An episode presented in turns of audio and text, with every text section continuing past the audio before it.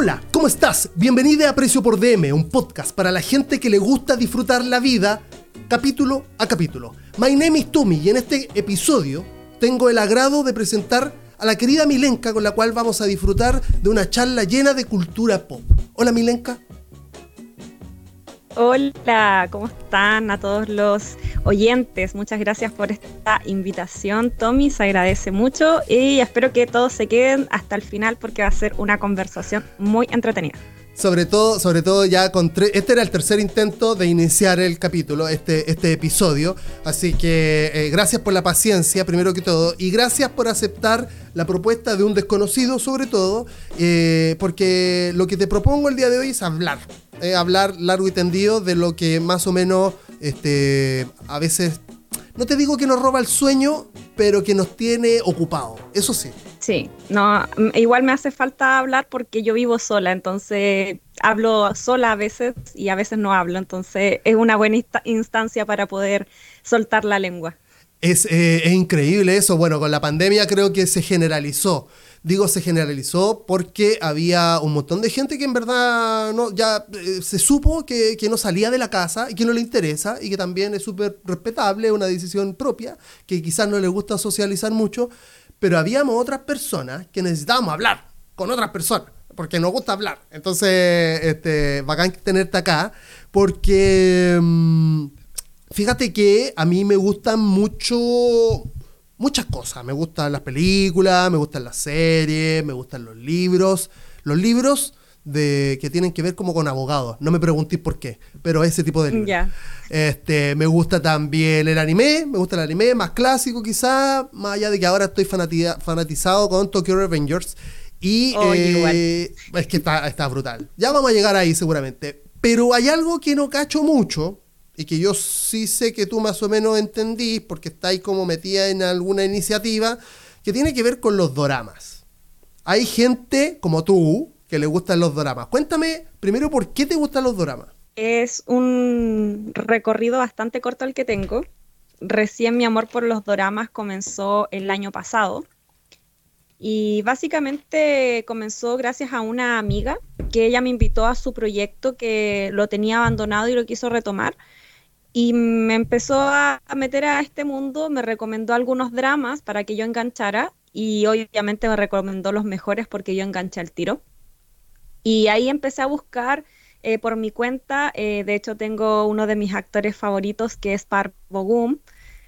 Y, de ahí ya no paré, no paré de, de, ver dramas. De hecho, ahora tengo un calendario para poder organizarme con los, con los dramas que tengo que ver para poder hablar todos los domingos en nuestro podcast. Y, y ya se ha hecho como una costumbre, porque todos los dramas igual son largos, duran una hora y la mayoría son de 16 capítulos, entonces hay que tener un orden para no atrasarse y porque igual tenemos una audiencia em, fija, entonces para no defraudarlo.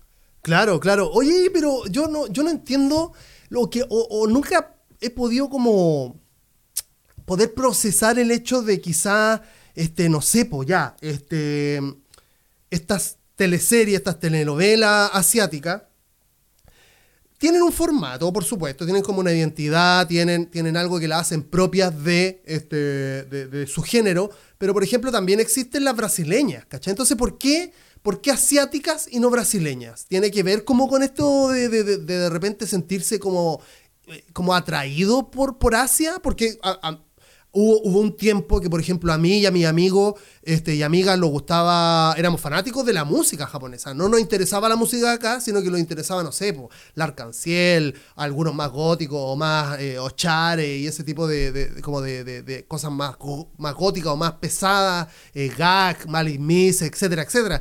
Entonces, yo lo que asumo es que a nosotros nos gustaba porque, claro, estábamos como justo en, nuestra relación más intensa con el anime, la mayoría, porque hay algunos que siguen con la relación intensa en el anime, digamos, es una cosa que no, no se quita muy fácilmente, pero, pero nos llamaba la, atención eso y quizás nos llamaba la atención también como un poco el estilo de música, pero, pero nunca estaba demasiado claro también por qué. Entonces, yo lo que no me explico es por qué a locos y a loca este, se fanatizan y se fanatizan por, por, por los dramas, por los K-dramas o, o, los, o, los dramas japoneses. Mm, bueno, en mi caso es más que nada porque a mí me gusta mucho la cultura asiática. A mí me gusta mucho Japón, me gusta mucho el anime, de hecho yo me considero otaku. Ok. Y, y yo sabía de esto, de, lo, de los dramas antes de meterme en este mundo porque tenía amigas que los veían, pero yo estaba más interesada en ver series de anime y series norteamericanas eh, o incluso alemana, etcétera. Eh, y nunca me había tomado el tiempo de ver un drama, porque igual uno no sabe por dónde empezar. Hay tantos que no sabe por dónde empezar.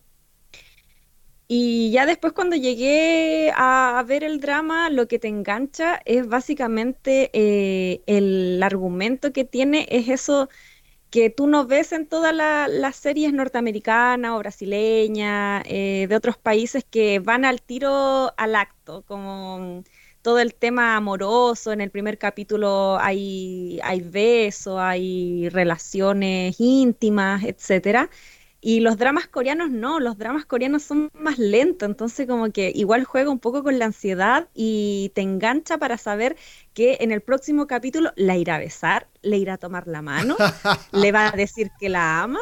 Entonces es básicamente eso, tienen tanta, eh, a uno la atrapan tanto con, con el argumento del guion que al final uno se termina enganchando. Y casi la mayoría de los dramas en el capítulo 8 o 13 recién hay un beso. Entonces, como uno dice, pero yo estoy acostumbrada a ver relaciones íntimas en el segundo capítulo en cualquier serie y no me pasa nada. Pero cuando pasa eh, que se estén dando un beso, se estén dando la mano, es como, ¡ah, se dio la mano! se dieron un beso. la euforia. Claro. Este, yo, lo, ah, yo creo que hay una también tiene. Juegan, juegan con algo. Eh, en Asia se puede jugar con algo a favor que tiene que ver como con esto, además del ya, el romanticismo, que por supuesto, este, yo hace poco me compré un libro sobre, sobre guion de, tele, de telenovela, tele, TV novela, telenovela, de teleserie. Y, decía que eh, en su, eh, por supuesto, en un comienzo estaba dirigido a las amas de casa, de hecho por eso en Estados Unidos se llaman soap opera, porque este, podían, podían ofrecer como artículos de limpieza, estamos hablando en el 60, y, estaba dirigido como a un público femenino, el cual eh, estaba como ligado a, labores de, ama de casa y, ese, y, esa, y esa onda. Entonces, por ende, el argumento tenía que ver como con el romanticismo, porque en ese tiempo estaba absolutamente estereotipado el romanticismo con las mujeres. Este, afortunadamente ya hoy por hoy eso queda un poquito de lado y se pueden jugar otros géneros, como te, como te quería contar. Como por ejemplo la fantasía, digamos, o sea, la ciencia ficción. O sea, yo he visto, he visto alguna, algunos capítulos de algunas entregas de, dramas que, juegan como por ejemplo con, la muerte y, el, y, el, y fantasmas, por ejemplo. O, o, extraterrestre. Este, y, se abre a un, a un espectro este, quizás como, como que una teleserie en Chile no podría tocar. ¿Cachai? Como demasiado fantasía. Eh, y que tiene que ver también, me parece, con esa cuestión del anime, porque, o, parece que no del anime, pero parece que en Asia se pueden permitir el hecho de, ok, eh, voy a meter en una teleserie un, extraterrestre, por ejemplo. Sí, hay varias temáticas y básicamente porque los países asiáticos tienen mucha cultura em, de dioses y de personajes míticos. O sea, igual en Chile los tenemos, pero no son tan, tan antiguos o tan míticos como los países asiáticos. Tenemos que ponernos en contexto de que toda la cultura asiática, tanto Corea como Japón, vienen de China. Y China tiene millones de, de años de existencia con muchas culturas y, y todo este tema mítico. Entonces, de ahí tienen mucho material para sacar. Entonces, hay, hay muchas, muchas temáticas, tanto eh, como a ti te gustaba el, tema de abogados, yo he visto tres dramas que tratan de abogacía. Y los tres son muy distintos, los tres son muy distintos entre sí. Eh, por si los quieres anotar, si algún día lo quieres ver, uno se llama Law School. Ajá. Law School es netamente, habla de, eh, de estudiantes de derecho y te oh. explican muchas cosas de, terminología de derecho. Eso es lo otro que tienen, que tienen de bueno los dramas. Se meten tanto en el guion que todas las cosas que, hay son reales. O sea, la terminología lo, explican muy bien. Em, estudian mucho, mucho eso antes de, antes de realizar el guion, cuando son este tipo de drama, obviamente. El otro es Abogado sin Ley, que este es un, tipo em, maleante que se volvió abogado para poder sacar a su a, la gente de su pandilla de la cárcel. Es como ese abogado que se sabe todos los trucos de, la ley para, para, poder salirse con la suya. Ese quiero verlo. Abogado sin ley. Y el otro es Vincenzo, que ese fue pero furor, furor este año 2021. De hecho, se lanzó en Netflix. Sí, sí, que es un abogado italo-coreano que era el abogado de la mafia, era un consiglieri en Italia, eh, murió la persona que lo crió, se vino a Corea y aquí está tratando de eh, pelear con un, con un, grupo, que el grupo Babel, eh, y él como abogado y se une a una abogada que también era como la abogada de los ricos y ahí tienen como la confrontación entre ellos, es chistosa, tiene escenas sangrientas, e-, es muy bueno. Lo quiero ver, lo quiero ver. Sí, vi, no sé por qué, este, no sé si no sé si me apareció como sugerido en Netflix o lo vi por ahí y aparece un flaco así, muy mino, con un traje impresionante, eh, que ya se nota que es como de alta costura y todo eso, que claro, que tenía que ver, no, no, no lo, no, no, supe asociar el nombre a, a, lo que, a lo que refería, pero claro, ahora me hace todo el sentido. Y ya, ya lo anoto, o sea, este, estoy haciendo streaming en la tarde y estoy poniendo como, antes estaba siguiendo Tokyo Revengers y ya llegué al capítulo 22, ahora me toca empezar una serie nueva, voy con, con Vincenzo, sí o sí. Sí, no, y aparte Son John Key, que es, eh, que es Vincenzo Casano en la serie, es un excelente actor, excelentísimo. Perfecto.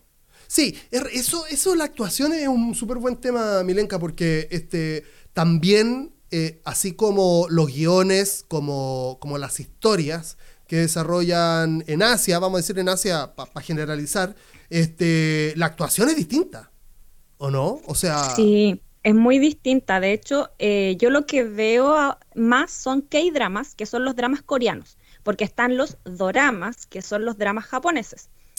Y no me gusta mucho la actuación de los dramas japoneses porque son muy infantiles, por decirlo así. Es como muy de, niñita buena, niñito bueno, como que hay poca, pocos dramas que muestran eh, la realidad japonesa en dramas. Se muestran más en películas, más que en, la, en las series. En cambio, en los K-dramas las actuaciones son mucho más eh, explícitas, por decirlo así, como que hay mucho más sentimiento. De hecho, hay muchas actrices que cuando lloran me transmiten esas ganas de llorar porque eh, está llorando y esa, esa mm, sensación de pena te la transmite. Entonces, cuando un actor hace eso es porque está haciendo bien su papel, cosa que no me pasa con los dramas eh, japoneses que encuentro que son como actuaciones muy falsas. Sí, o sea, de hecho, claro, estoy totalmente de acuerdo contigo. O sea, más allá de que, de que yo sí veo, veo, veo, digo que por eso titubeo, no estoy viendo ahora, pero vi en su tiempo un montón de películas japonesas, ya como cine japonés, digamos, eh, eh, por un lado artes marciales y por otro, este, como la triada, artes marciales por un lado, después este, mm, Yakuza y otro ya que tiene que ver más con cine, como cine, digamos, más, más amplio. Este, y tienen como los japoneses esta, como esta capacidad de actuar como de forma teatral, como que cuesta un poco, no, no, no es que cueste creerles, pero es como que son como exagerados en, en, mm. en, en su hacer. Y yo veo, eh, y es súper es interesante ese punto, yo veo que en, Corea, este, como que tienen asumido una personalidad mucho más, este, un desplante distinto, digamos, tienen, son como, tienen un poco más de perso, me parece, y eso se traduce a, lo que hacen, digamos. Más allá de que igual he visto K-drama así como, K-drama, lo dije ahora bien, este, K-dramas como, como que también parecen teleseries en, algún, en algún sentido chilenas, porque son actuadas y aparecen personajes verborrágicos y que, y que quieren, mm. este, y, que, y, que, a veces también caen un poco en el, en el tema como del, del, del, romanticismo extremo, como ese TikTok que anda dando vuelta del balazo que llega a una persona normal y se cae muerta, y un balazo en un K-drama que es como, empiezan a salir como esporas de, de recuerdo y se demora como tres horas en caer ese personaje. Pero más allá de eso, lo, parece que los coreanos tienen como esta personalidad mucho más, este, este ¿cómo decirlo? Más, eh, tiene mucha más personalidad, eh, incluso en el actuar.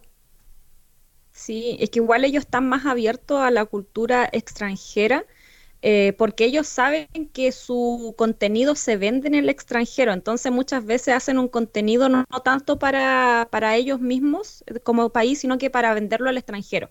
De hecho, hay muchas series que les va muy mal en Corea y de hecho las fans así como que los cancelan eh, y sale la compañía a pedir disculpas y todo eso, pero en el extranjero le va pero excelente. Wow. Y es algo que igual eh, se refleja en las actuaciones porque hay muchos actores que después uno ya cuando ve tantos dramas eh, ve a los mismos actores repitiéndose y en distintos papeles. Entonces, como, ¿cómo puede ser que esta persona pasó de ser un villano a ser la persona más amorosa del mundo? Como que uno no, no se lo explica. Y es porque, claro, son buenos actores. En cambio, en los, los dramas en Japón eh, son netamente como nicho japonés. O sea, Japón todavía tiene esa mentalidad de que tienen que mostrar lo mejor de Japón eh, para sus japoneses, pero les da lo mismo si para el exterior son bien mirados o les va bien. Impresionante, sí, es increíble cómo Japón, este, más allá de ser una cultura eh, colaboratorista, colaboratorista, colabora, eh, eh, una, colaborativa. colaborativa, gracias. Sí, pero tenía otro nombre incluso, era, era, o sea, tiene otra, tiene una acepción, esa, tiene una extensión esa palabra, pero no importa, colaborativa. Este, que, que, pero incluso así con todo eso, eh, es una cultura que, que cuida demasiado o, o, con todas las fuerzas del mundo su propia identidad, digamos. O sea, eh, hace, hace un tiempo, hace algunos años más bien, vi de reojo un drama que se llamaba Atelier, que era sobre una flaca que llegaba a un atelier donde hacían este, ropa íntima femenina y, este, y, ella quería llegar a aprender y hacer todo el camino del héroe para llegar a ser una gran diseñadora de este, brasier y, y un montón de cosas. Este, pero era a ritmo japonés y con toda, con toda la, ¿cómo decirlo? Con toda la el conservadorismo de la identidad japonesa. O sea, tú tienes que aprender desde abajo, que, no, que todas, todas las minas ocupaban máquinas de coser y ella tenía que coser a mano. Obviamente, claro, como era un héroe de la mina, este, este, eh, tenía gran talento, entonces con mucho esfuerzo lograba la cima. Pero un capítulo de una hora que era como en un momento era como, ok, ya, eh, es lento, es lento lo que está pasando, pero era a la larga, era muy entretenido porque, porque finalmente era eso, era una heroína este, que no tenía superpoderes, sino que es como que su superpoder era, era ser estoica y, intentarlo, intentarlo. Sin embargo, en comparación, había, eh, te digo que vi, vi una, un K-drama sobre, si no me equivoco, una flaca que se muere, este, y después como que es, es un, es como un fantasma que anda dando vuelta y se ve a ella misma muerta. Tiene que ver algo. Parece que, no sé, es parte de un anime, no, no me puedo estar confundiendo. Pero digo, era, era de fantasía, era como te digo, casi como un anime, pero en personas, digamos. Sí, de hecho hay muchos dramas que se basan en, en animes. De hecho, hay, hay que están basados en mangas japoneses y después hacen como la adaptación coreana o eh, historias chinas y hacen la adaptación coreana o japonesa, etcétera. Y, que igual tienen como colaboración. Claro, claro. Oye, y está, y está como esta ya incipiente este fanatismo o ya dedicación hacia ese tipo de serie, que, que por lo demás, claro, o sea, una hora por cada uno de los K-dramas de la serie es heavy, digamos, porque tenéis que invertirle su tiempo te, se expandió hacia el K-pop ya? ¿O ya venía desde el K-pop antes? ¿O qué, cuál es la relación? No, se expandió con, los dramas. Sobre todo porque todos los dramas, la mayoría a veces tienen colaboraciones con artistas de K-pop, con los OST. Entonces, siempre hay como una canción famosa de algún famosillo por ahí. Y nada, o sea, de grupos de K-pop antiguos, eh, me gustará Super Junior, eh, BTS, ahora hace poco estoy escuchando eh, Stray Kids y, paremos de contar, o sea, tampoco soy como ultra fanática. Pero, pero digamos, tú cachai que, o sea, es evidente, no tengo que explicarte yo el, mm. el, fenómeno, pero digo, es que quiero ir, quiero llevar esta conversación a una weá generacional, o sea, Vamos a hablar de que yo tengo, voy a cumplir en unos pocos días más 37 años. Y es algo que, claro, los K-dramas, los doramas, yo, si por, ahí, si por ahí pillo uno, capaz que te lo, te lo veo, digamos, puedo invertir el tiempo si me interesa. De hecho, hace un tiempo una amiga me dijo, no, ve este de comida, porque a mí me gusta mucho la comida. Mm. Este, ve uno este de comida y fue como, amiga, primer capítulo está fome, ¿cachai? No creo que lo vea, no me gustó, ¿cachai? Fue como que no fue algo generacional, sino que fue algo de que no me gustó lo que estaba viendo. Pero, pero como te digo, había visto, había, le, había echado el ojo a este, este drama de esta... De, era un flaco que sabía... Ah, no, ya ahí está. Eran unos extraterrestres, de hecho.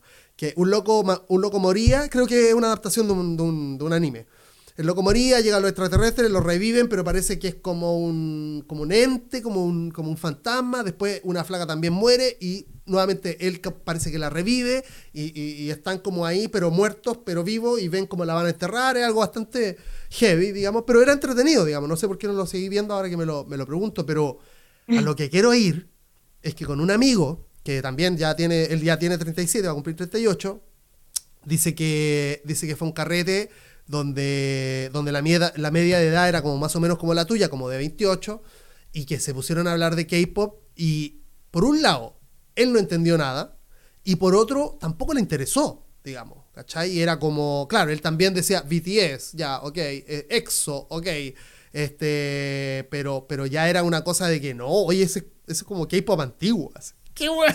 Entonces, estoy llegando al K-pop, que yo pensaba que era el, como, ¿cachai? Que eh, no, tú, tú, no sé si veí eso también como en, generaciones, el loco más viejo, loca más vieja. Sí, de hecho yo antes iba mucho a eventos, eh, convenciones, así como Comic Con y esas cosas. Y esos eventos eh, se empezaron a llenar de fanáticas del K-pop. Y acá en La Serena, no sé si allá en Santiago, hay una plaza del K-pop. De hecho, la plaza se llama Gabriela Mistral, pero la bautizaron como la plaza del K-pop. entre la, entre la, multitud, entre la multitud, porque en realidad la plaza se llama Gabriela Mistral. Exclusiva, exclusiva. no, no, no. Ahora uno, sí, ahora uno punto de encuentro, no la plaza del K-pop. Y es como ya, uno ya sabe dónde. Sería espectacular que le pusieran así, por favor. y Créeme que todos los viernes o sábados hay multitud de niños chicos bailando las coreografías del K-pop y así, pero bailan impresionante. Oh, seguro. Y son puros cabritos de, de 12 a 16 años, no más. y igual, igual bueno, porque, porque no están metidos en otra cosa. Entonces, bueno, que hagan ejercicio y que más encima algo que les guste.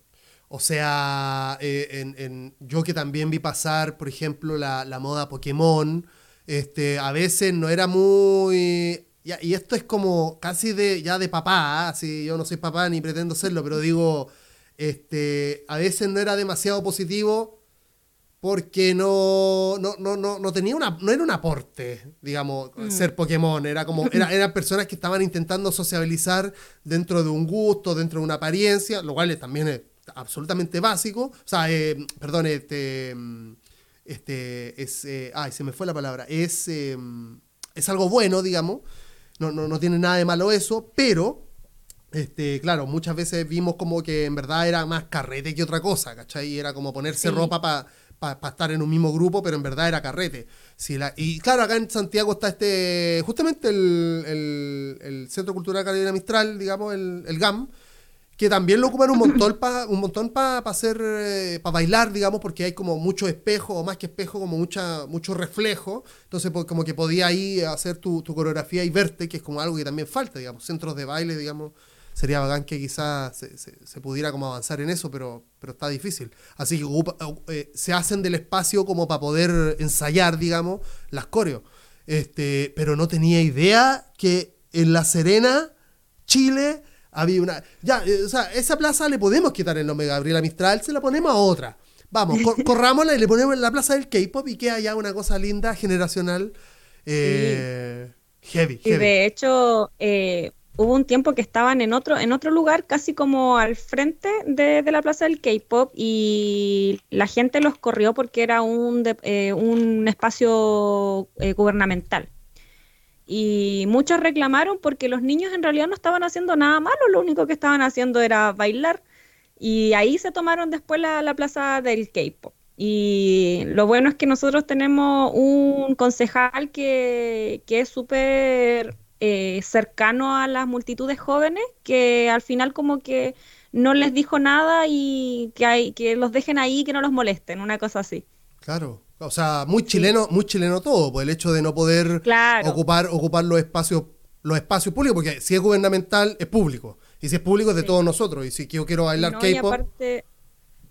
Igual el K-pop te, te, enseña algunas cosas buenas, igual el K-pop tiene muchas cosas malas dentro del, del, rubro de los idols, pero lo bueno que te enseña es que eh, no, no, los idols no fuman, no beben, o sea, como lo que quieren transmitir, obviamente. Uno no sabe lo que por detrás hacen. Pero eso le enseñan a sus fans, que no fumen, que no beban, que se cuiden. Eh, entonces es como un, un hobby sano, por decirlo así. Y obviamente está al lado B de los idols que sufren que muchas veces son todos controlados por las mismas agencias, ellos no tienen vida, no pueden hacer lo que ellos quieren, si quieren tener alguna pareja está como totalmente estricto, porque ellos se deben a sus fans.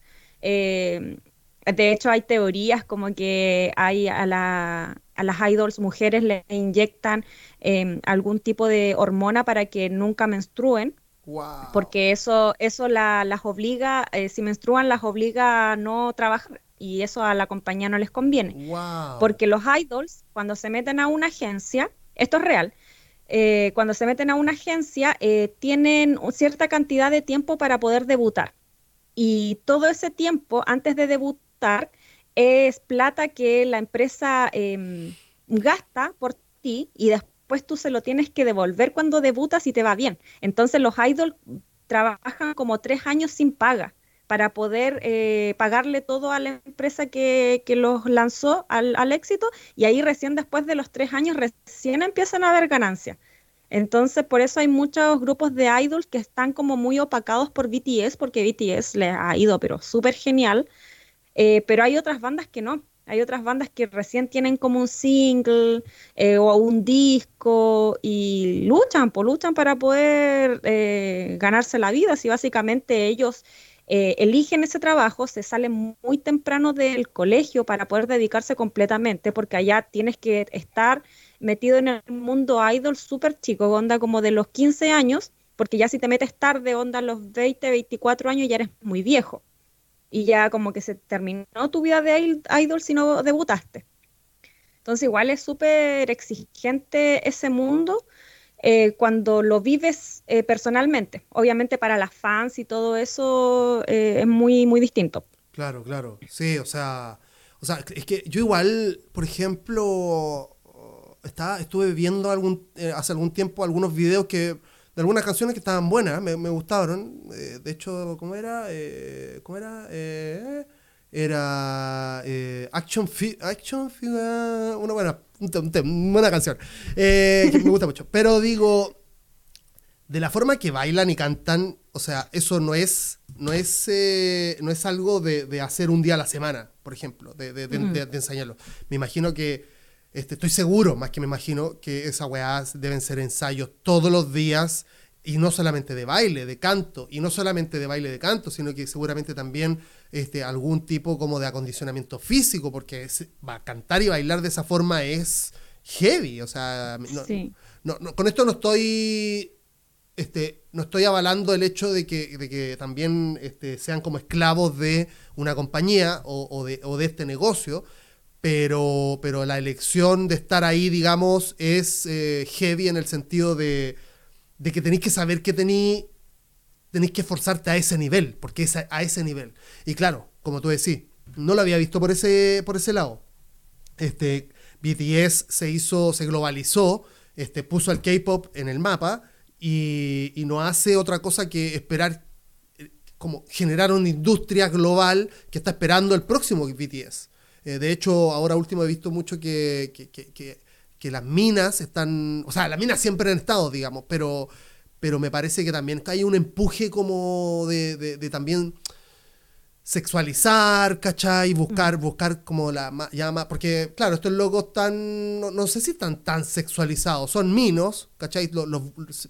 la, la, base es eh, ser bonito también, ¿cachai? Ser, ser eh, hegemónico, pero la mujer, por supuesto, también la, la, tratan de impulsar como una figura sexual, digamos, ¿cachai?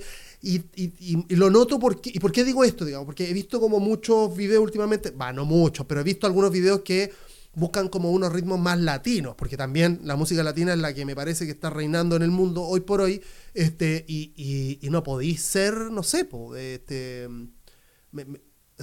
sería muy raro que aparezcan con poca ropa, o con mucha ropa, haciendo eso, porque porque el ideario, el ideario latino parece que es como con poca ropa, ¿cachai? Que es como más sexual que cualquier otra wea, me parece. No, igual es el tema del estereotipo que tienen los coreanos hacia su misma, mismas personas, su misma gente. Porque hay, de hecho, BTS en su momento en Corea fue muy criticado porque uno de los integrantes no era calificado como bonito. Entonces le tiraban mucho, mucha mala onda, mucha mala vibra, porque decían que era el único que desteñía y de hecho es el líder de BTS. No me pregunté el nombre porque no recuerdo. Ok, ok. Eh, pero es el líder de BTS, entonces él está catalogado como, como feo dentro de la cultura coreana. Sin embargo, fuera de Corea, sobre todo lo que yo puedo ver en, de Latinoamérica, eh, todos así como que le dan su apoyo a todos los integrantes, que lo, lo encuentran tierno, que da lo mismo el físico y todo eso. Eh, es muy distinta la, visión que, tiene, mm, eh, que tienen las personas de Latinoamérica eh, y Corea. De hecho, muchos grupos de K-pop se sienten mucho más queridos fuera de su país. Y lo mismo pasa con, la, con las mujeres. Hay muchas cantantes de K-pop que son, que son más rellenitas y te estoy diciendo que son completamente normales, pero ellos las encuentran súper rellenitas y poco menos que obesas. Wow. Y también, pues así como que toda su vida han tratado de, luchar para que no las discriminen, pero se caracterizan por ser buenas en lo que hacen, tienen talento. Entonces por eso las dejan eh, actuar. Y digo dejan porque como que ya no las vamos a criticar, pero igual existen entre sus mismas, eh, sus mismas personas, su misma cultura que, la critica. Y viendo el tema de el tema latino en el K-pop. Eh, igual hay muchas colaboraciones de, bandas de K-pop con bandas mexicanas, sobre todo. Mm, recuerdo que Super Junior tiene una canción con Rake, si no me equivoco. Y hay em, canciones, o sea, bandas, eh, VAV, que es una igual súper reciente, eh, cantan algunas frases en español. De hecho, tienen una que es como casi reggaetón que se llama Señorita. y entonces hay estas colaboraciones, porque con todo el boom del reggaetón y de la música latina, el K-pop para tener como más eh, cabida en el extranjero, se mezcló con ello. Sí, pero, pero sí, yo lo, lo súper entiendo, no me parece para nada, no me parece para nada este, extraño porque México es la puerta de entrada a la música latinoamericana. Este, yo no sé, eh, eh, lo encuentro un poco claro, es que son, son, son ahí hablan, ahí ni siquiera son featuring de bandas, son negocios. ¿Cachai? O sea, mm, tú, tú cantáis con él porque tenés un contrato conmigo, eso lo veo mucho porque yo escucho algún tipo como de música española y eh, se nota, ¿cachai? O sea, incluso hay como, eh, no, no, pueden hablar en, hablamos en español, los españoles hablan, hablan, español igual que en México, pero digo, ocupan slang, ocupan como pequeñas palabras que son como eh, del ideario mexicano para meterse en México. ¿Cachai? Y, ahí sí lo encuentro un poco más lógico porque digo, no mucha gente escucha o conoce o le interesa la música española, entonces como que, claro, ahí tratan como de, llegar a México para tratar también de, entrar a Latinoamérica, digamos. Pero es heavy, es heavy lo, que pasa con el K-pop en definitiva, porque este, yo te juro que en mi círculo cercano, que es de más o menos de mi edad, un poco más chico incluso, digo, algunos años, este, no, no, no, es, no hay interés. ¿Cachai? No hay interés, no hay interés. Conocemos a una persona, a una persona que es parte de, de Nerdix, que, que, quizás tiene nuestra edad, eh, yo no sé qué edad mm. tiene el, nuestro querido Seba Castro, nuestro amigo, que el loco se saca, el, el loco cacha todo el universo K-pop, pero es raro, ¿cachai? Es raro que lo sepa. Eh, nosotros lo encontramos raro porque es como, a ver, es como que te guste, no sé, weón, es como que te guste que seas muy mega, super mega fanático de la cerámica. No sé cuántas personas conocís que sean muy mega, super fanáticas de la cerámica. No creo que muchas, yo no, cero, ¿cachai? O una en bola. Este, entonces eh, nos parece muy este, llamativo que el loco le guste tanto, pero finalmente felices de que, de que sea feliz también con ese fanatismo. Eh, Milenka, eh, obviamente los dramas y el K-pop no solamente son parte de tu agenda. ¿Qué, vendría siendo dentro quizás de, un, de, un, círculo de cultura pop lo que, lo, que te, lo que te llama la atención o que te gusta hablar mucho o que, o que por ahí tenéis mucha data, por ejemplo? Eh, ¿Películas? Eh, ¿Series? Sí, películas asiáticas y series de anime. ¿Películas asiáticas? Háblame de eso. Eh, hay bueno, a mí me gustan las películas asiáticas más japonesas, aunque igual hay películas coreanas súper buenas. Lo bueno que tienen las películas asiáticas japonesas es que te muestran el Japón real. Yes. Y, y, es algo de que igual me gusta cuando son temática yakuza, porque algo que tienen bueno los japoneses es que retratan muy bien la temática yakuza. O sea, como ahí no se ve la sobreactuación ni nada lo, retratan muy bien. Eh, películas como Mother, no sé si la ha escuchado alguna vez. Me suena, me suena. Ya. Es una película de una mujer eh, normal, o sea, casi llegando a la pobreza, que se prostituye y que tiene una relación tóxica con su hijo. Entonces aquí vemos el lado B de Japón de todas estas mujeres que trabajan eh, con su cuerpo y que eh, son estigmatizadas. Son estigmatizadas en Japón y tienen hijos y como que al, hijo... Eh, de hecho, Mother está basado en una historia real de un adolescente que mató a sus abuelos en, una prefectura de Japón y todo es en base a lo que la mamá le decía, como que la mamá le embolinaba la cabeza y la mamá necesitaba plata y es como tus abuelos tienen plata, como que podría hacer algo. Entonces ahí el niño va y los asesina así a sangre fría. Es súper duro. Eh, la eh. otra que también recomiendo es una también japonesa que va de una familia que es como una familia disfuncional, pero al principio como que te la muestran de que es una familia súper normal, que trabaja eh, en distintos rubros. Eh, el papá le enseña a robar en combinis a los niños chicos. Y, y después, a medida que va pasando la historia, porque las películas japonesas son largas, como de dos horas.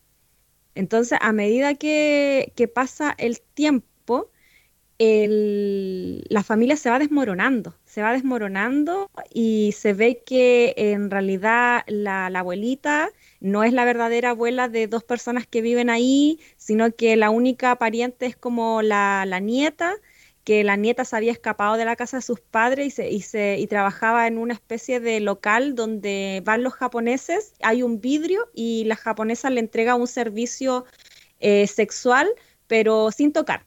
No recuerdo cómo se llama ese servicio, pero, pero es como que hay una vitrina y están las mujeres ahí y los hombres están al otro lado de la vitrina y pueden ver a la mujer cómo se toca y todo eso. Claro, claro. Cosa que eso como en animes o no, no, o en películas como más conservadoras no lo puedes ver. No, no, no. Eh, se llama Un asunto de familia y de hecho fue ganadora del Oscar el 2019 y Globo de Oro. Ah, ya la quiero ver. No, esa no la he visto. Esa no la he visto. Pero estoy de acuerdo contigo también en el sentido de, de, que particularmente Japón tiene como esta, esta mirada realista en el cine. Es como que no, incluso, incluso en, estas películas como de Yakuza, eh, hay, hay películas que tú podías encontrar fantasía o podías encontrar otro tipo de género, pero por lo general es algo que incluso toman la realidad como hasta en el, en el timing. Es como que es una película larga, donde hay diálogos largos, donde se toman su tiempo, ¿cachai? Y dejan pasar cosas que a veces en una película occidental no, no, no, no está permitido. O sea, estoy seguro que, por ejemplo, yo una vez, ahora, eh, eh, ahora no me acuerdo el nombre, pero he visto hartas películas de Samurai que esas ya son como, de verdad que hay que tener paciencia y te tiene que gustar mucho el género. Este, donde, por ejemplo, la acción está en la última escena de la película. Mm. O sea, es casi ya un, un, acto, el, ver la película es un acto contemplativo en donde, en donde tenéis que procesar un montón de, de, información que no va a ser útil hasta siquiera el último, eh, o el último minuto de la película y que la película se basa en eso. En el último minuto, él hace algo para, este, ¿cómo decir? Sin, sin llevar a una conclusión. Eh, el, protagonista en el último minuto de la película hace un último, un último sacrificio para poder este, lograr un objetivo. Una, eh, eh, en, Chile o, Latinoamérica, e incluso en Estados Unidos, una locura sería cinearte, como le dicen malamente a ese tipo de película, pero yo creo que tiene que ver con esto de la, de la contemplación, con eso de, de, de, una comunicación que se toma el tiempo, este, de, poder contar las cosas de una forma, digamos. Este. Takeshi Kitano, no sé si habéis visto películas de Takeshi Kitano de, de, de, Yakuza, sobre todo, que Takeshi Kitano es el. cuando, cuando veía un Yakuza en una película, lo veía él. Es, eh, eh, tiene, no sé, si, si, no cientos de películas, este, un actor eh, clásico en Japón, que incluso también en Japón tiene como esta capacidad de poder, no sé, ser un actor clásico y además conducir un programa de juegos, por ejemplo, que Takechi Kitano lo ha hecho, digamos. Este, y, y, un, montón de películas de. y a él ha protagonizado un montón de películas. Y dirigido un montón de películas de Yakuza. Que es otro tipo de película que también, este, más allá de ser historias este, que quizás no son como. Ay, son como. Eh, dramatizaciones son dramatizaciones fieles, como realmente quedaban esas cagadas, realmente hay esas cortaduras de dedo, realmente hay, o bueno, ahora no tanto, pero en un momento hubo familias que lideraban la mafia japonesa y, no es más que verdad lo que, lo que muestran ahí, digamos, con dramatizaciones, pero verdad, digamos. Sí. Lo bueno que tiene el cine japonés es que te va entregando ciertas piezas del rompecabezas en cada minuto que va pasando la película para que al final puedas completar el, rompecabezas y ya sea con un final explícito o, un final abierto. Eso es lo bueno que, por eso uno tiene que tener mucho ojo al, si quiere ver una película japonesa, porque tiene que tener eh, mucha concentración igual. Son películas de dos horas y hay que fijarse como en cada detalle, porque cada detalle importa en el cine japonés. Claro. De hecho, eh, hay un Em, director que me gusta mucho que se llama Sion Sono. Eh, y de hecho está en Netflix esta, mm, esta serie, se llama The Forest of Love. Es un drama súper sangriento, eh, pero que tiene toques de fantasía. Tiene toques de fantasía y es, em, es loca la película, por decirlo así. Como no, no podría como describirla de otra manera. Bueno, si es de fantasía, o sea, seguramente tendrá su. No, no fantasía en el, en el tema de que hay cosas que no existen, sino que es fantasía en el mundo onírico. Como que hay cosas que pasan que uno eh, piensa de que pasó en verdad eh, o estaba soñando. Es claro. Ese tipo de, de fantasía. Y es de un tipo que que se hace el canchero para poder engatusar a mujeres y después este tipo eh, se aprovecha de las mujeres y le quita todo, toda su fortuna y, él se lava las manos y hace que otras personas eh, para que mm, eh, maten a los que no les sirven y así onda descuartizamiento y todo. Anotadísima también. Anotadísima también, la quiero ver. La quiero ver. A, mí, a mí me gusta mucho. Yo, pucha, eh, lo malo es que quizá, eh, bueno, me, ha pasado en el cine que, toda mi vida, que quizás lo he visto, pero no lo he mirado. O, lo he mirado, pero no lo he visto. ¿Cachai? Así, más bien esa es la, configuración. Eh, he, visto, he visto un montón de películas japos por buscar justamente ese tipo de, narrativa, digamos. Esa narrativa como pausada. Y he visto varias, pero ahora no me acuerdo. A lo que voy es que no me acuerdo el nombre. Pero la última que yo busqué con conciencia, que era como que había ganado varios premios y era como la película más popular de Japón, no sé, por el 2018, una cosa así, este, fue una película, por ejemplo, que era algo así como... Que, la película se basaba en varios arquetipos. Era una flaca que era prostituta, por un lado, otro loco que era un jefe de mafia, un papá de, un papá de familia, eh, y todos tenían que eh, combatir algo así como un enemigo común que, eh, nuevamente, también, también todo ligado mucho como con el... Quizás, quizás esa es como la, la dramatización que hacen los japoneses, la, la, más que a ellos les llamará la atención con, con el mundo de Lampa, ¿cachai? Parece que, mm. como con el, parece que Lampa es tan heavy allá, ¿cachai? Tan, este, tan tabú el Lampa en Japón, que, ligar historias a, la delincuencia hace que sea como súper eh, interesante para ellos. No sé si acá en Chile, porque en Chile hay un montón de delincuencia, un montón de, cosas que quizás están a la mano, pero para ellos sí, este, que en definitiva también, como te digo, esto todos estos arquetipos de personajes van a luchar contra este enemigo común, que era como también un jefe, otro jefe mafia, ¿cachai? Otro jefe de, de, de Yakuza este, que, mandaba a otros mil locos a, pelear por él. Como casi, como clásica Yakuza, digamos, familia Yakuza. Este, y parece que tienen eso también, como que el AMPA es una weá que les llama mucho la atención porque este, no, no, no, ser, ser, ser eh, este, delincuente en Japón no es, no es muy común, no, no, no, es como que... de hecho está mal visto. Claro. Todo el tema de los tatuajes, de hecho, pues, si uno es extranjero no puede entrar a los 11 en público si tiene tatuaje, porque todavía está este tema de estigmatización de que la gente yakuza eh, son las personas que tienen tatuaje. Claro. De hecho, hay una película en Netflix que Netflix, siempre digo Netflix. Está bien, sí. Hay errores de, de la boca.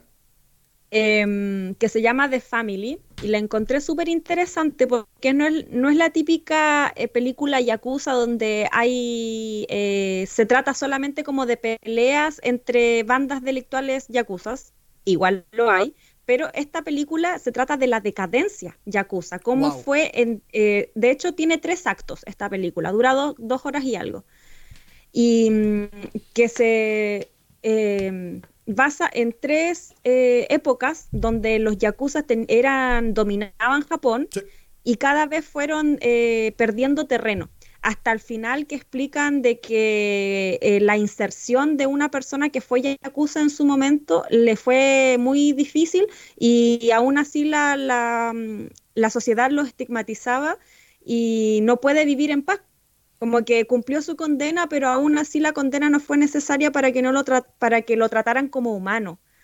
De hecho, eh, hay una frase que se tira el protagonista que dice, en cinco años no estuve cinco, no estuve cinco años preso para, para que me trataran como a un animal, una cosa así.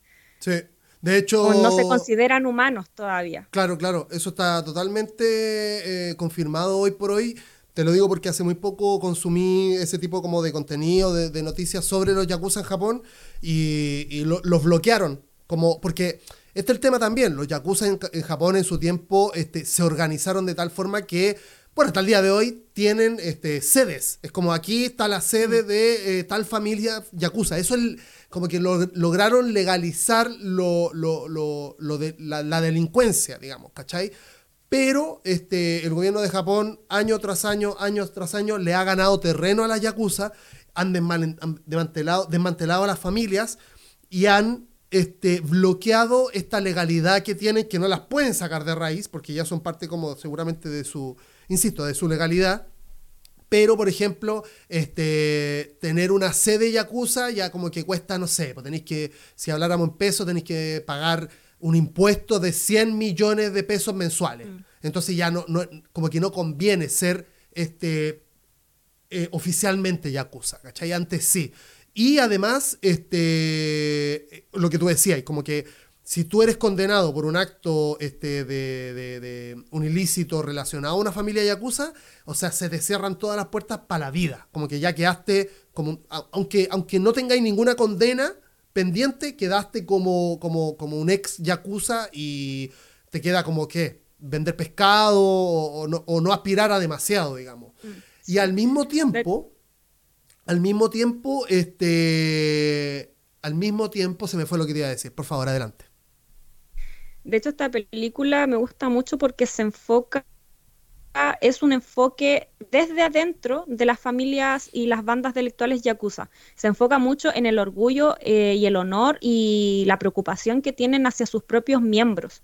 Entonces ahí uno se como que tiene la disyuntiva y decir, bueno, eh, los yakuza en realidad no son tan malos como, como los pintan en otras películas. O ellos eh, son, son personas como cualquier otro que tienen su, eh, sus miedos, eh, aman, sienten y todo, pero dentro de otro contexto. Entonces eso es lo bueno que te muestra esta, esta película. Me, me gustó mucho cuando la vi y, y no se me hizo para nada larga capaz que tiene ahí como una vuelta de formato quizá un poco más... Pero tú la, vi, tú la sentiste, porque es una cosa de sensación, las películas japonesas que, mantienen como la estructura japonesa de narración, que es como tú sabes que es larga, tú sabes que van a ver que por lo general también son en base a diálogos. O sea, yo tengo un amigo, el Chimaru, mi hermano de la vida, es tú le ponías un diálogo de 10 minutos y lo matáis. O sea, ya, es una película mala para él. Este, la, base no la base, pero una característica súper importante de este tipo de películas que yo he visto de, Japón es que es como un diálogo largo, pasan cosas, diálogo largo de nuevo y es como mucho diálogo. Este... No, este tiene igual varias, eh, tiene hartas escenas de acción. Y como te dije al principio, se divide en tres, en tres actos, 1999, 2005 y 2019. Entonces tiene como ese eh, tipo de descanso entre un acto y otro. Entonces ahí podemos ver eh, cómo evolucionan los personajes eh, para, y para ir eh, como uniendo estos tres actos para llegar finalmente al desenlace que es como la disolución de esta familia Yakuza. Claro, sí, es que siempre o terminan, o terminan dos cosas las películas de Yakuza. Termina en la disolución de la familia o en el cambio de mando del, jefe de la, de, la, Yakuza. Yo, da lo mismo, a mí yo las veo igual, o sea, me gusta mucho sí, me encanta. De hecho, no sé si has visto Ichi the Killer, que es como de una película culto japonesa gore. De hecho, está basada en un manga. No, no, me mataste, no la he visto. Te voy a ser sincero, no la he visto. La, voy, la estoy anotando. Estoy, tengo un backlog, ya creé una lista de Ichi the Killer. Sí. Ichi de Killer es súper buena. De, eh, también Audition es otra película también gore que también es súper buena.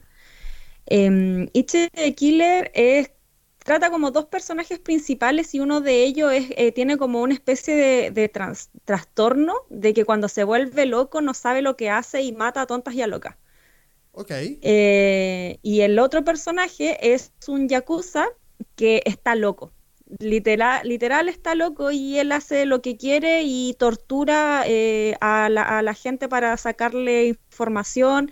De hecho, mm, los cuelga así como de la piel hacia, hacia arriba. Es cuático, pero es bueno. Ok, la, voy a ver, la voy a ver, la, tengo notadísimo. Eh, yo lo que iba a decir hace un rato era que, este, a pesar de todas estas cosas que, que se configuraron como para desmantelar a la Yakuza en Japón, este, que le han ganado terreno, al mismo tiempo, con respecto al tema de los tatuajes, el año pasado, si no me equivoco, se legalizó el, el, la, mm, el oficio de tatuador y tatuadora en mm. Japón. Ahora, antes era ilegal, o sea, hasta, el año, hasta hace el año pasado era, tú tenías que tener un estudio privado y algo súper, este, si te pillaban, iba ahí, iba en cana o pagabais mucha plata porque este, no era legal. Ahora es legal, se legalizó y lo otro es que este, estos baños públicos ahora tienen también eh, una, una, versión para personas con tatuajes, o que por lo menos aceptan. De hecho, hay una web que hay un tour, que es como, mm. onda, selecciona tu área, acá están todos los baños públicos donde tú podías entrar con tatuaje. Claro, o sea, en los baños públicos yo tengo entendido que sí se puede entrar con tatuajes, pero igual me da miedo, son baños públicos. o sea, yo no entraría en un baño público. De hecho, esa es una de las guas que yo no, no, no, no, no, entiendo de Japón. Pero los, los onsen, que son más privados y que están como más para las montañas, eh, son más estrictos. Claro, claro. O sea, igual puedes entrar si tienes un tatuaje pequeño y te lo cubres. Pero ya si tenéis todo el cuerpo tatuado, como difícil. Bueno, van a tener que entender que uno también es latino. No sé si tú tenés tatuaje. Sí, tengo ocho tatuajes. Eh, estamos bastante cagados. Yo también tengo las piernas tatuadas y es como que, vamos, permiso, sí, ¿sabe qué? Soy de Latinoamérica. Mm. Chile, ¿sabe qué es Chile? No lo creo. Este, mm, oye, dijiste que estabas viendo Tokyo Revengers. Sí, hoy. De hecho, me puse a leer el manga. Ah, ¿en serio? me puse a leer el manga porque mis amigos ya están leyendo el manga y es como, como Tania, ¿viste? lo que va a pasar y todo esto. A mí no me molestan los spoilers, de hecho me gustan los spoilers porque soy muy ansiosa. Ya. Entonces, mejor que me digan lo que va a pasar. Eh, y me van contando, pues. De hecho, me contaron lo que pasó en el último capítulo que salió ayer, creo. Y, ahora estoy tratando de ponerme al día, pero voy recién como en el capítulo 50, que fue el capítulo antes de ayer que está en emisión. ¡Wow! ¡Wow! Capítulo 50, igual son varios, como para 22 que llevan en, la serie normal. Sí. Va, la serie de, la serie de anime, digamos. Pero es, raro. pero me gusta mucho. Sí, es raro, porque también nuevamente, o sea, ahí este, yo creo que igual le dieron una vuelta para decir pandilla y no yakuza digamos, porque es, mm. o sea, es, no es la misma estructura, pero es similar, o sea, es una pandilla, casi, ellos de hecho, ya el hecho de que ocupen uniformes, se identifiquen de forma, digamos, este, de, como de forma icónica cada uno de los grupos, hace que sean una organización en definitiva, que no creo que sea muy... Porque claro, hay, una hueá que yo no entendí, por ejemplo, ya, somos la Tokyo Manji, somos Valhalla, este, Moebius y etcétera, etcétera. Ya, pero ¿qué hacen? ¿Cachai? ¿A qué se dedica? ¿Por qué lo hacen? Mm. E, en el último, en el antepenúltimo capítulo, si no me equivoco, este, explican que era como para dar la vida el uno por el otro. Pero son una entonces no hacen nada, digamos, son ah, un grupo, mm. son grupos de amigos que después se forman como casi estructuras militares para, para, ¿para qué? No, para tener una presencia, es que después, Claro, es que como están chicos, porque tenemos que poner en contexto que todos los integrantes de la Tokyo Manji tienen entre 15 y 16 años. Claro. Más adelante, en el futuro, eh, ellos son los encargados de, los, de los antros, de las discotecas y, y tienen a cargo locales nocturnos, que es lo mismo que hace la Yakuza o que hizo la Yakuza en su momento. Milenka, perdón, es que ahí te quiero, justamente una de las cosas que, por eso me estoy respondiendo yo mismo lo que te estaba diciendo en Japón también está penalizado hablar, o, no, no hablar. Tú podías hablar de los yakuza, tú no puedes hacer apología a los yakuza. Por eso mm. quizás son pandillas y no yakuzas. Claro, puede ser. Sí. Pero, pero no, me gusta mucho la temática. De hecho, ya tengo mis teorías porque eh, no, no puede haber solamente un viajero en el tiempo. Claro. Eh, y tengo mis teorías de, quién puede ser el, otro. Y aparte de que el, dibujo que hicieron para el anime lo hicieron muy, muy bien, muy bonito, porque de hecho en el manga no son como tan estéticos. Perfecto. Entonces yo creo que por eso enganchó más la gente con el anime que con el manga. Porque los hicieron más bonitos y como más deseables. Sí, seguro. O sea, son súper como. El diseño de personaje es hermoso. Es una weá muy lindo, eh, muy linda. Este. Todo, ¿cachai? Los paisajes, mm. los mismos personajes, la onda que tienen. Este, tienen una identidad. Pero yo creo que. Porque un amigo hace poco que hace stream y, está, y es fanático y súper experto en anime decía que es la moda también de Tokyo Revengers. Pero yo creo que tiene que ver con la forma en la cual está narrada eh, la serie, ¿cachai? Porque series de, viaje en el tiempo, en verdad hay un montón, pero no contada de esta forma. ¿Cachai? Y, es, inteligente. Tiene como arcos que van pasando, eh, por lo menos en el anime, porque no he leído el manga, pero va pasando como cada, ponele que son cuatro o cinco capítulos que va cambiando como de temática, se va autorresolviendo de buena o de mala forma, este, cambian el objetivo, pero cada vez que salta el... Está mal ocupar la palabra salta porque salta en el tiempo él, pero cada vez que avanza en la historia, te va generando más dudas que respuestas, digamos. Y eso es como, bueno, quiero, necesito seguir viéndola porque está muy buena y tiene muchas dudas. Entonces, como que quiero ahí, este, quiero saber qué pasa, digamos. De hecho, yo la empecé a ver solamente porque era de viajes en el tiempo. Como que empezó eh, a transmitirse y no me llamó mucho la atención. Y después caché de que era como viaje en el tiempo y yo dije, viaje en el tiempo, tengo que verla porque a mí me encanta lo, todo lo que sea viaje en el tiempo, me encanta. Perfecto. Y, y claro, esa mezcla de de pandillas y viajes en el tiempo es súper rara, pero se mezcla muy bien. De hecho, más adelante en el manga, eh, porque se supone que el Naoto es el que tiene la capacidad de viajar en el tiempo al tocar la mano del Takemichi, pero en el manga más adelante eh, esto ya no es tan así. Atención, el spoiler, se viene. no, no, no, no mejor. No, claro. no, voy a decir, no voy a decir nada más, pero hay unas dudas por ahí que ya no, no, están así. Para que la gente se vaya a leer el manga. Sí, ayer un amigo me dijo, weón, no te metas a Twitter porque está el spoiler, pero ahí fresco de, del último capítulo de, lo último que pasó Con, con Draken. No, no me digas. no quiero saber. No, a mí no me molestan los spoilers, pero, pero lo malo es que me produce eso, ansiedad. Ahora voy a tener que cachar, quizás leer el manga, no sé. Porque, no, bueno, bueno, el fanatismo. Eh, digo, eh, te, comentaba por Tokyo Revengers básicamente eh, porque yo igual como que le pongo ojo a los primeros capítulos de varias series y esta serie no tiene la O sea, hay varias series que no tienen la capacidad de esta serie, de engancharte, de entretenerte, de, de, de, que, te, de que te guste, por ejemplo, el diseño de personaje. Este, no, no pasa siempre, a eso voy. Digamos, mm. yo no creo que todas las series o la mayoría de las series de anime sean buenas, porque no los, para mí no lo son, por lo menos. De hecho, yo, eh, para poder ver un, anime, yo sigo un youtuber que recomienda como los animes de temporada. Entonces, eh, los va mostrando, explica como de qué se trata, y si yo, si me gusta la trama, la veo, y no me fijo tanto en el diseño de personaje. Si me gusta la trama, la veo. Pero yo me fijo más en el diseño de personaje y si hay algún juzgando que me gusta por ahí, lo, lo, veo. Más que nada, como ese es mi criterio. Y tengo amigos que les pasa lo mismo, sobre todo con, la, con las waifu. Como ya, si veo una waifu bonita, tetona, la voy a ver. Pero si, pero si no, no. No te creo. Sí. Bueno, bueno. Bueno, en gusto no hay nada escrito. de, hecho, el, anime, el anime tiene cabida para todos los gustos hoy en día. Bueno, yo creo que incluso desde siempre. Y yo creo que esa es una de las de las em, de las de las características de por qué también ha prevalecido, digamos. Porque si te gustan los deportes, tenéis los Spokon. Si te gusta el chonen, si te gustan como las peleas, tenéis los chones. Si te gustan las cosas más románticas, más románticas tenéis el chollo y así para adelante, digamos.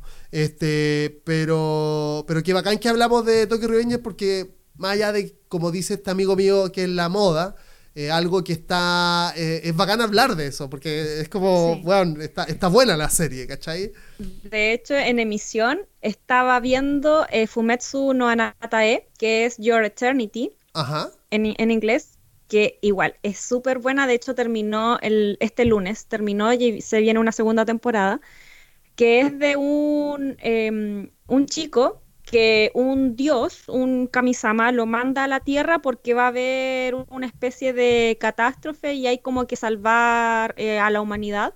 O eso es como, que, como lo que se explica a grandes rasgos.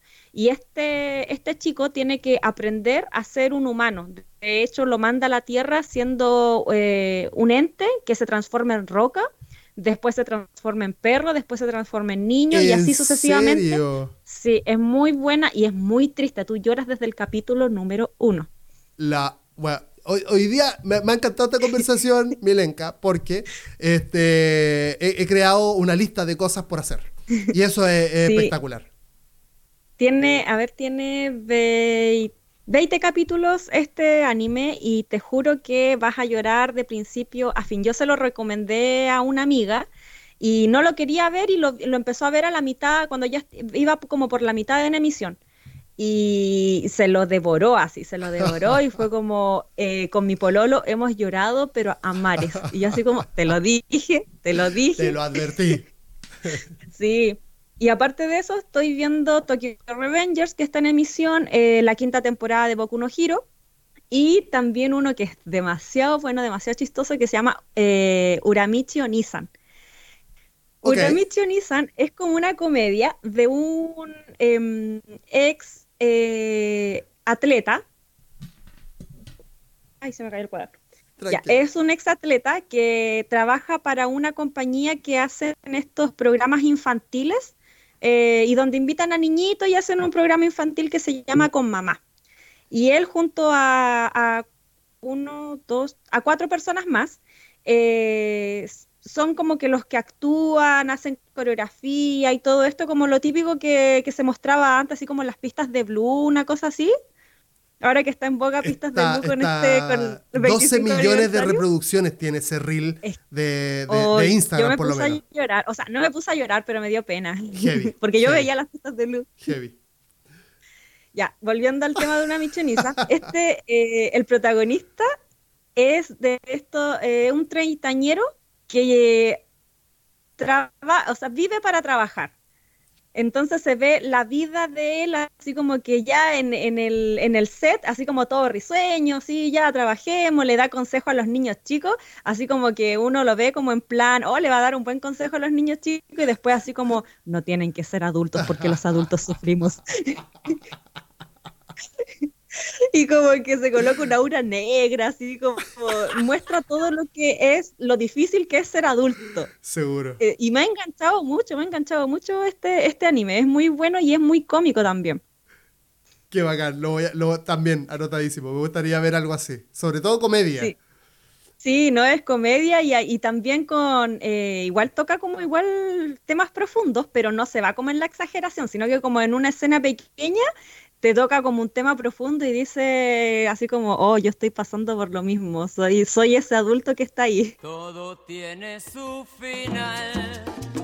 Querida Milenka, Ah, hemos llegado a la hora de duración de este podcast, al, al, al, margen, digamos, que tenemos, porque yo seguiría hablando contigo, está, está, muy buena la conversación, pero dejémoslo hasta aquí y te dejo invitado para una próxima oportunidad. Eh, si tú quieres hablar de algún tema en específico o solamente hablar, eh, las puertas de precio por DM están abiertas. Eh, me gustaría que, que, no sé, este espacio lo ocuparais tú estos últimos minutos para decir lo que queráis, ¿verdad? Eh, primero agradecer esta invitación, igual la pasé súper bien, eh, una conversación súper amena. Y los invito a seguirme en mis redes sociales, me encuentran como Milenka en Instagram y eh, también los dejo invitados a que visiten la página Coffee que es donde escribo sobre animes y películas asiáticas, doy reviews y todo eso. A mi podcast de Fiebre de Dramas, donde hablo sobre dramas coreanos eh, y, también tailandeses eh, y japoneses. Todos los domingos a las 8 eh, estamos en Instagram Live y después pasamos en formato podcast a Spotify. Y tengo también un propio podcast que se llama Afriki Viajera, que actualmente estoy subiendo capítulos sobre viajes y cómo ir al viajar al exterior, trabajar o estudiar, etcétera. Eh, eso vendría siendo como mi repertorio para que, para que me sigan. Igual en mi, link, en mi Instagram hay un link donde los lleva todos mis enlaces. O sea, Milenka, la próxima vez si queréis venir, hablemos de viaje, porque fíjate que, me interesa mucho y, seguramente, seguramente tengo un montón de dudas eh, de las cuales podemos seguir conversando. Eh, de todas maneras. Ningún problema. De todas maneras, todos los links van a estar en, los posts de, precio por DM para que puedan seguir las cuentas de Instagram y encontrar a la Milenka, que es una persona muy interesante para hablar y muy entretenida. Milenka, muchas gracias por haber compartido conmigo. Muchas gracias a ti, Tommy. Nos vemos. Chao. Bye.